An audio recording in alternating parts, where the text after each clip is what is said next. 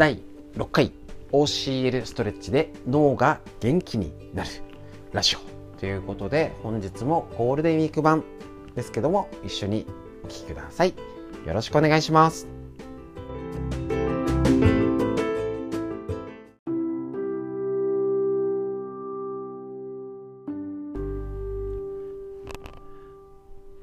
ということで、えっ、ー、と、ただいまライブ配信の方やりながらもストレッチの方が終わりました。皆さん、お疲れ様でした。えっ、ー、と、左の首が引っかからなくなったっていうコメントだったり、いいですね。えっ、ー、と、足がすっきりしたよだったり、ね、仕事で腰痛、足の上がりの悪さがありましたが、楽になりました。ね、毎朝背骨に効きます。めちゃめちゃ姿勢が良くなりました。思ってたより猫背だったことに気づきました。なんていうコメントを今日いただいております。ね、自分の体と会話素晴らしいということでありがとうございました。ね、え、ー、と、今ラジオを収録中なんですけれども、はい。お時間がある方はライライブ配信しながらお聞きください。あとはね、皆さん、あの、作業しながらでお聞きください。今日何話そうかなと。まず、あ、すいません。質問に、えっ、ー、と、お答えしますよと。はい。はい。忙しい方はね、大丈夫ですと。で、えっ、ー、とですね、こちら、もずくさん、はい、ありがとうございます。自律神経っていうのはよく分かっていないのですが、普通のストレッチと自律神経のストレッチ、違いはありますか？っていうことで、えっ、ー、と、あるんです。ただストレッチっていうとどうでしょう。なんかねここにして伸ばすっていうのがあるんですね。で実はあの知られてないのがただストレッチだけしたら筋肉縮んじゃいます。えーって思うんですけどだから縮んじゃってるところをストレッチかけたらもっと縮みます。だから本当はねただストレッチってむやみにやると良くないしあの結構前から運動前にストレッチは危険だっていう論説もあるんですね。まだいろいろね答えが出てない部分とかいろいろなんか仮説としたらあるんですけれども例えば OCL ストレッチが自律神経にアプローチするために取り入れてるっていう視点でお話しします。そうするとただ伸ばして気持ちいい特定の筋肉を狙うんじゃなくてまず呼吸を合わせてること。普通のストレッチは緩めるために息を吐きながらはい前屈しましょうってやりますね。教えるって違うんです。ね。吐いてから吸った時に膨らませるって状態にすると筋肉がいい状態にしてよくあの筋房水腱房水って生理学であるんですけどいいじょいい状態にお膳立てして息を膨らます刺激をすることで中の反射を利用して緩みます。で深呼吸をゆっくりすることで自律神経に副交感神経に特にアプローチになるので、えーと、ただストレッチとそこが呼吸が違うし皮膚をさっさーってやること。で体自体ね、あのー、脳にアプローチ。あそれも本ないな。そう皮膚刺激から視触覚繊維ですか？なんか難しいこと言うとよく分かんなくなってしまうんですけども皮膚からの刺激で脳にリラックスホルモンが出たりしますのでそれでまた脳がリラックスします。で加えてもっとはね姿勢を良くするとか例えばねよく紹介してる頭がいい人は脳を運動で鍛えてる。これだとスローな動作で脳細胞のミトコンドリアが増えると。そうすると例えば思考力学習能力モチベーション集中力記憶力コミュニケーション力が運動で高めるのがいいよってここにも帯はありますし姿勢を正すゆっくり動くっていうことで細胞にも働きかけることができます。ということでそういう意味で自律神経と普通のストレッチ。自律神経よく分かんなくてもいいですけど狙い方で違うんだ。ゆっくり深呼吸とか姿勢を整えるだけで一日の生活が自律神経のアプローチになるっていうことを知っとくともずくさんなんか良くないですか？ねってことになります。はい。もずくさんの答えです。でゆうこさん。はい股関節炎があって痛いんですけどどうすればいいですか？そういうことですもずくさん。だから意識するポイントでいいんです。筋肉を狙うストレッチも大事なんで。な僕大事なのは何を狙ってるかが大事。はい。でえっ、とゆうこさん。股関節炎があって痛いんですけどまずちょっと病院に行ってるかどうか炎症がある場合は必ず整形外科で判断を仰いでください。あのただストレッチこれやったから治るよっていきなりっていうのは良くないんで必ずお医者さんの診断してあったら OK ね。あの運動がダメだって言ったら無理にストレッチもやめましょう。でもし大丈夫だよとかもう慢性的になっちゃってるよね。あのお医者さんの方でも見てもらったけど湿布貼ったりしたけど治らないよ。炎症の問題じゃないんじゃないっていう場合はしっかり股関節だと。結構ね膝足首まで影響があったりしますので全体を見るのが大事。股関節だけで特に悪くならないですし今日の横隔膜だったら股関節から腹筋って肋骨についてるのでそこからも狙えるし膝から足首なのかな。まずは上から股関節の上からなのか股関節の下からなのかっていう影響をチェックしてストレッチしたりするといいと思います。あ慢性化してるんですね。そしたら上からなの。だから例えば、えーと、股関節のが横隔膜のストレッチだけやって股関節の感じが変わるのかな、ね、っていうのをぜひチェックしたり足首やって股関節が変わるのかなってのをチェックしたりっていうのをぜひ最初にやってみて私の股関節炎にはどれが効くのかなって探す探し方が大事です。ね、腰からですね。そうそうそう。だからその狙いが腰が今日の肩肩からも結構影響あるのかなあみんみんさんなんかインスタもフォローしてくれましたありがとうございますはいねこの辺どこなのかのをぜひチェックしてみてください。ということで、えーと、結構おしゃべりしちゃいました。ねえーと、超姿勢力ってことで同じことを言います、ねえーと姿勢が悪かったらねどういうこと？肩こり腰痛にもなりやすいし代謝が落ち太りやすくなります。集中力が低下し疲れやすくなります。冷え性肌荒れ顔のたるみまでやばですね。やる気や自信の喪失。ストレスに弱いっていう体になっちゃうよってのがね今週姿勢を良くしましょうってことでお話ししている内容です。はい。でえー、っとですね。まずですね例えば今日ちょっと何をお話ししようかな。ねえっ、と例えばこちら。なぜできる人は姿勢がいいのか、ね、仕事も頑張りたい子育て家事も頑張りたいねボケずに認知症にならないようにっていう場合は姿勢超大事です。そこでのポイント。えっと人間の体は長時間座るようにはできていません。単純に言えば体への負担が増えちゃうよ。具体的には背骨。と腰の椎間板への負担が大きく増すということ。あ耳ね耳たぶやりながらぜひラジオも聞いてみてください。立ってる状態への椎間板への負担を数値化し100とすると立ったね立った状態を基準の100とすると座った前かがみは185つまり1.85倍椎間板への負担が増えるよ。っていうこと。ですね。でえっ、ー、と座って前かがみの姿勢。これはまさにオフィスでのパソコンに向かう姿勢です。ね。直立と座って前かがみ。ね。座って前かがみ。前かがみが一番良くないです。ね。仰向けで横になるのが25だから4分の1椎間板の負担が減るよ。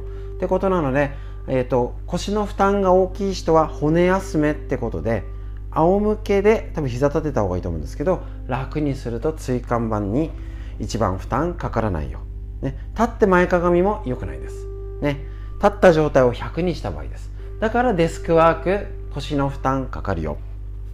でよく言ってるデスクワークが長いほど死亡率が上がるよっていうの。ね。長時間座ってる人は多く運動すれば死亡率は減少しますが相対的に長時間と短時間の剤を比べると長時間座ってると死亡率のリスクが上がるよ怖いですね。ね。であのデスクワーカーはうつになる可能性も高い。腰痛はメンタルが大きく関わっていますし長時間座ることでメンタルが弱りやすく降りかかってくるストレスを処理しきれずそのストレスが腰痛を引き起こすと悪いスパイラルに入っちゃうと。ね、でえっ、とそんなことがいろいろあるので、ね、姿勢を良くする、ね、方法をしっかり身につけましょうということを言ってます。でまずは自分の姿勢をチェックしましょうっていうことで毎日9時間ぐらい座りっていう話っていうさっこさん。ね。だからまず大切なのはこういうことを知ってねあのー、どうしようってなっちゃうのかじゃないんですね。なっちゃいますけどね。だけどあまずそれだけ悪いことをしてるんだってことに最初に気づきましょう。そう座りっぱなし。絶対良くないです。ね。だけどそれをまず意識しましょう。なんかねパソコンはノートパソコンである。座ると足をすぐに組んじゃう。自宅ではいつもソファーに座ってるなんていうのも良くないっていうことなんですね。はい。で、えーと、姿勢問診表っていうのがこちらあります。あ本紹介してなかった。ね。なぜできる人は姿勢がいいのか。ね。えっ、ー、と木津直明さん。これはお医者さんじゃないのかな。えっ、ー、と海外のカイロラティックだとお医者さんですね。はい。素晴らしい。でえっ、ー、とこちら清流出版の本ですね。はい。座りっぱなしが良くないので。でえっ、ー、と上向きで寝られないということ。座ると足を組みたくなる。床に座る時間が1日30分以上。床とは畳カーペットフローリング。パソコンとスマホの合計使用時間が1日に8時間以上あるよ。で、えーと、起床時に首肩腰のどこかに違和感や痛みがあるっていうこと。こちらをまずチェックして自分の姿勢の悪さねチェックしてみましょう。時々横向きは OK です。上向きで寝てられないってのがダメらしいですね。このチェックをちゃんとチェックして姿勢を直すってことをぜひぜひしっかりして意識してこのゴールデンウィーク。また仕事始まっちゃうとなかなか直せない。ね。あああとさん床にも30分以上座る。良くないよということになりますのでぜひぜひ体の姿勢チェックをして姿勢を直す意識を始めましょうそれだけでゴールデンウィークできたら合格ですでできたら教えるストレッチ毎日するだけで姿勢を歪むチェックをできますので、ぜひぜひやってみてください。ということで、ちょっとね、長めのお時間になっちゃいましたけど、質問答えたり、姿勢のチェック。そうです。ゆうこさん、座りっぱなしが良くないって分かったら合格になりますので、ぜひ一緒に変わっていきましょう。座りっぱなしを意識して、あ、ちょっとでも立とうって今日できたら合格ですので、ぜひ、もう今日から変えていきましょう。ということで、ラジオ、こちらでね、収録はおしまいになります。ありがとうございました。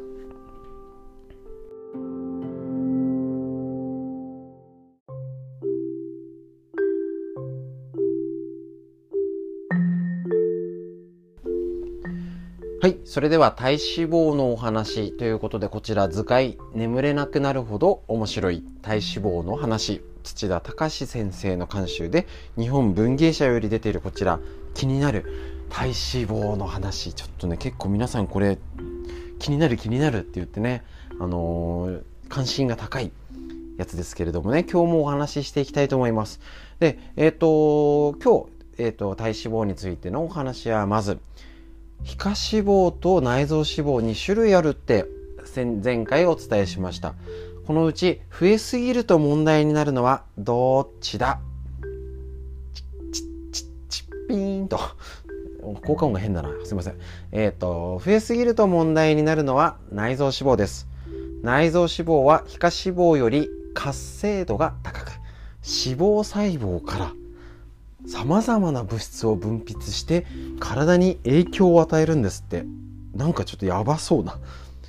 ね。感じですね。このことから肥満の人の中でも内臓脂肪型の肥満の人はリスクが高い。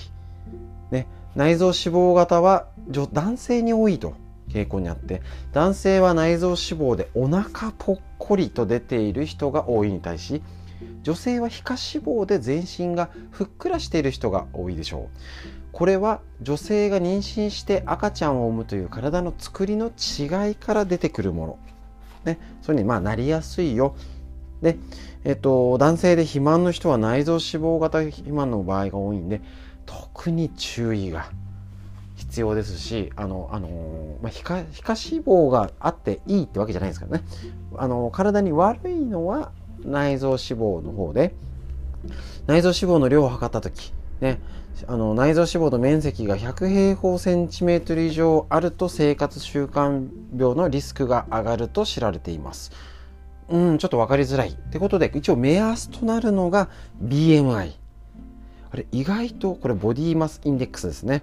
これ BMI のえっ、と、基準が隠れメタボだ。だから、要は隠れメタボってことです。生活習慣病ね、そういうような問題が出てくるよってことにやっぱりだから BMI っていう数字をチェックしなきゃなんです。ただ太りすぎなんかなんとなくねっていうんじゃなくて分かりますよね。BMI が25以上ですね。で男性の場合は腹囲お腹の周りが85センチ以上。女性は90センチ以上になると太りすぎで危ないって意味じゃなくて内臓脂肪が多いよってのが危険レベルになる数字だよってことを押さえときましょう。ドキ大丈夫ですか？ね、そういう意味ですからね太ただ太ってるからダメだよじゃなくて内臓脂肪の量が多すぎると結果生活習慣病メタボになるよっていうこと。ね、これね結構ねここまで理解してなんとなく数字あね。ね、多くないのはいいな多くない方がねいいよねって思いながらも何が悪いのかを結構ねちゃんと知らないと やばいかもみたいな。やばさの度合いが変わってくるのでこう見るとねああれ25ちょっとちょっと計算しようとかね。うんお腹測ってみようかなっていうのをぜひこのゴールデンウィークきっかけに動きましょう。絶対にまずこれは言えるのはやばい人ほど気づかなきゃいけないんです。やってないんです。BMI の数値を測って腹囲を測ってっていうのをなんとなくなんか健康診断の時だけやってもう忘れてないですか？そう臭いものには蓋じゃないですけど。なかったことにする。これが一番まずいですからね。ゴールデンウィークまた家でチェックしましょう。でえっ、ー、と、ね、体脂肪率っていうのはその名の通り体の中で脂肪の占める割合です。決して脂肪がダメってわけじゃないんです。割合が多すぎるとダメだよ。で、この数字が一応男女共通でさっき20、ね、22が最も病気を発生にしにくい適正ですね。で、えっ、ー、と、25以上になると肥満だよっていう基準も覚えておきましょう。一応ね、男性の基準15%から19%。ね、女性の方はどうしても脂肪が多い傾向にあるので、標準が23から29%になります。で、女性の下半身っていうか少しぽっちゃりが30から34%。ほほうってこの細かい数字結構知らないですよね。中度の肥満は35から39ですね。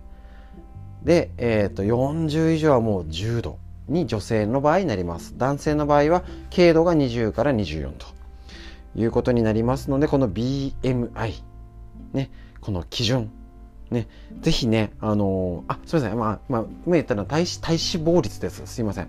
と、BMI の数字は別ですからね。あ、そうそう。俺も間違えちゃいそうになったんですけど、結構ね、混乱しちゃいやすいので、体脂肪率、BMI。で、今ね、そんな高くない体重計でも、あのー、体脂肪率とか筋肉の量出ますので、ぜひぜひこちらね、あのー、なんか古い体重計買ってるんだったらせっかくならね買い物出たついでに体のための買い物してみませんか？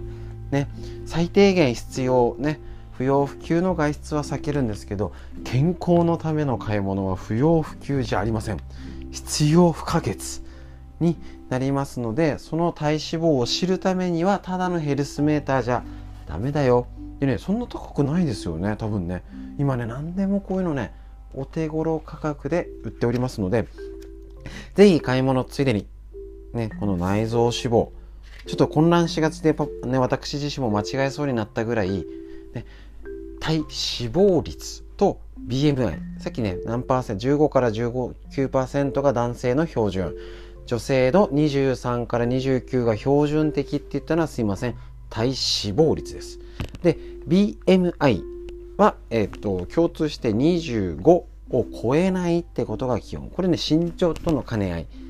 身長との体重との兼ね合いですので、えっ、ー、と、大事ですね。になります。で、えっ、ー、と、腹囲が男性が85センチ以上、女性は90センチ以上っていうこの数字、ね、必ず基準にしてこれより多いちょっと超えちゃってるかなだいぶ超えちゃってるかなっていうのは、ね、ただ太ってるから悪いっていうんじゃなくて内臓脂肪が多いっていう結果で生活習慣病のリスクがあるよってことをぜひ理解しておきましょう。どういうこと？もちろんコロナにかかっねコロナに対しても生活習慣病ね基礎疾患がある場合はダメですし、ね、あのー、ちょっとねあんまりあのー、気をつけなきゃいけなくて見落としてるのはこのコロナの時代を生きる中でコロナ以外も怖いですからね。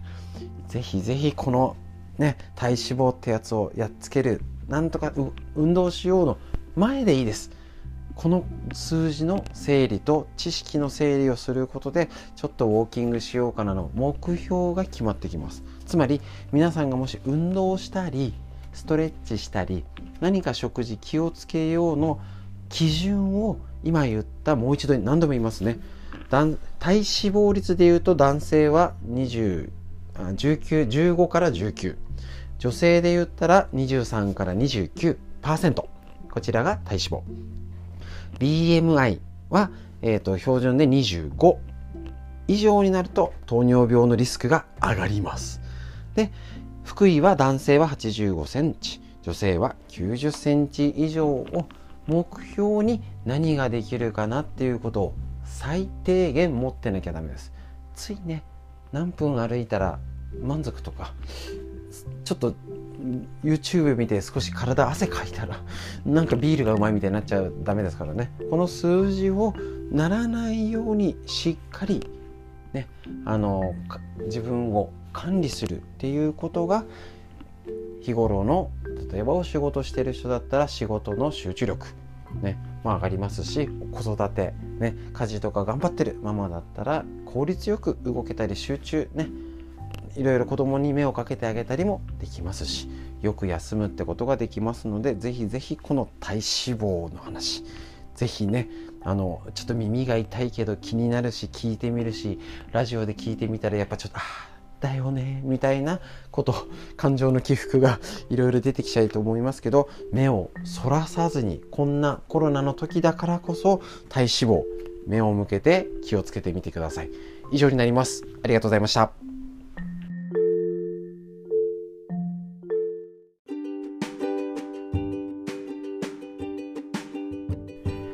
はい。ということで今日のラジオいかがでしたでしょうか？すいません。LINE ライブが途中で切れちゃいました。